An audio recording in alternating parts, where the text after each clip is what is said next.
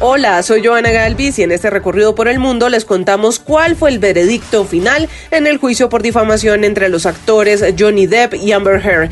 ¿Quién le tiene que pagar a quién?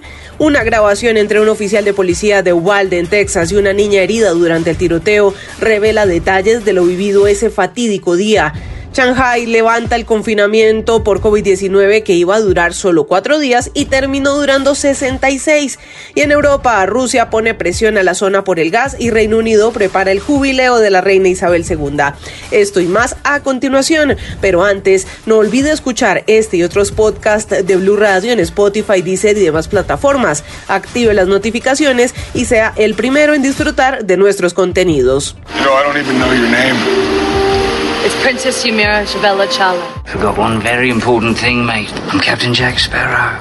Así los hemos escuchado en el cine a los actores Johnny Depp y Amber Heard, pero durante las últimas siete semanas su vida privada como pareja quedó más que expuesta en un juicio por difamación. Have never in my life committed sexual battery, physical abuse, all these outlandish, outrageous stories of me committing these things. I was able to turn the things that I've lived through, my pain, my life experiences, into work, into action, into providing a voice for other people. Un jurado de Fairfax, Virginia, compuesto por siete personas, entregó su veredicto. Is this the verdict of the jury?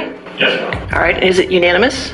Yes. Thank you, sir. Este jurado determinó que tres frases escritas por Heard en una columna publicada en 2018 por el diario The Washington Post sobre violencia doméstica sí difamaban a Depp, hecho por el que ella tiene que pagarle 15 millones de dólares. Do you find that Mr. Depp has proven all the elements of defamation? Answer yes pero también el jurado consideró en la contrademanda que Depp la difamó en una ocasión a ella, obligándolo a pagarle 2 millones de dólares. Inmediatamente a través de su cuenta de Instagram, los dos actores publicaron su reacción. El primero fue Johnny Depp, quien no estuvo presente en la corte porque viajó a Londres a acompañar la gira de su amigo Jeff Beck.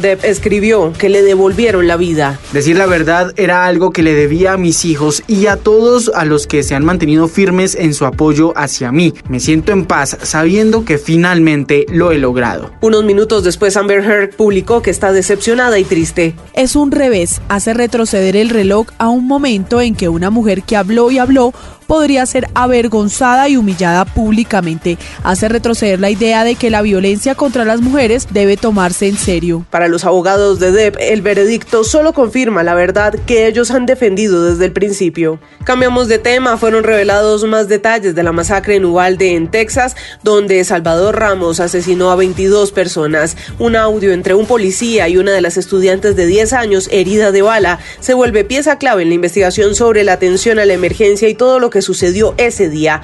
Carlos Arturo Albino en Estados Unidos nos cuenta más.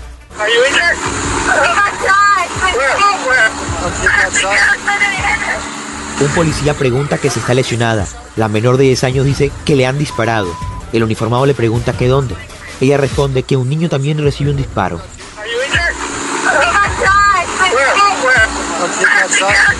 Es la conversación entre un policía y una menor de 10 años, estudiante de cuarto grado de la escuela de Uvalde en Texas, cuando le dice que estaba herida de bala. Un vecino de la zona que no quiso ser identificado estaba transmitiendo en redes sociales lo que ocurría a las afueras de la escuela primaria Rowe, tras el ataque del asesino de 18 años que acabó con la vida de 19 niños y dos adultos.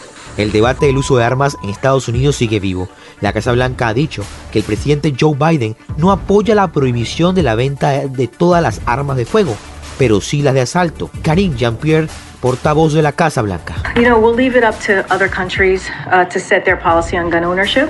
Uh, the president has made his position clear. The United States needs to. Claro que Estados Unidos debe actuar y apoya la prohibición de la venta de armas de asalto y cargadores de alta capacidad y la ampliación de los beneficiarios para mantener las armas fuera del alcance de los malos pero la portavoz aclara que el presidente no apoya la prohibición de todas las armas de fuego. Pero en Ubalde crece la indignación por la tardía respuesta de la policía durante el tiroteo en el colegio que dejó 21 personas muertas. El Departamento de Justicia anunció que revisa la respuesta policial. Y Shanghai levantó el confinamiento que impuso el pasado 27 de marzo a la mayoría de sus habitantes por brotes de COVID-19. Esta medida solo iba a durar cuatro días y terminó durando un poco más de eso, 66 días. Silvia Carrasco. Aunque aún hay barrios con cierres parciales, al menos 22 y medio millones de los 26 millones de habitantes de Shanghái ya pueden salir de casa. Hoy se reabrieron los negocios, de hecho hubo colas para entrar a los centros comerciales y la calle comenzó a recuperar su habitual bullicio. Un día antes, las barreras de color amarillo que habían cercado tanto edificios como las manzanas de la ciudad durante semanas fueron retiradas. Las restricciones habían golpeado la economía de la ciudad, enredado las cadenas de suministro tanto en China como en el extranjero y estaban causando resentimiento y protestas entre los residentes.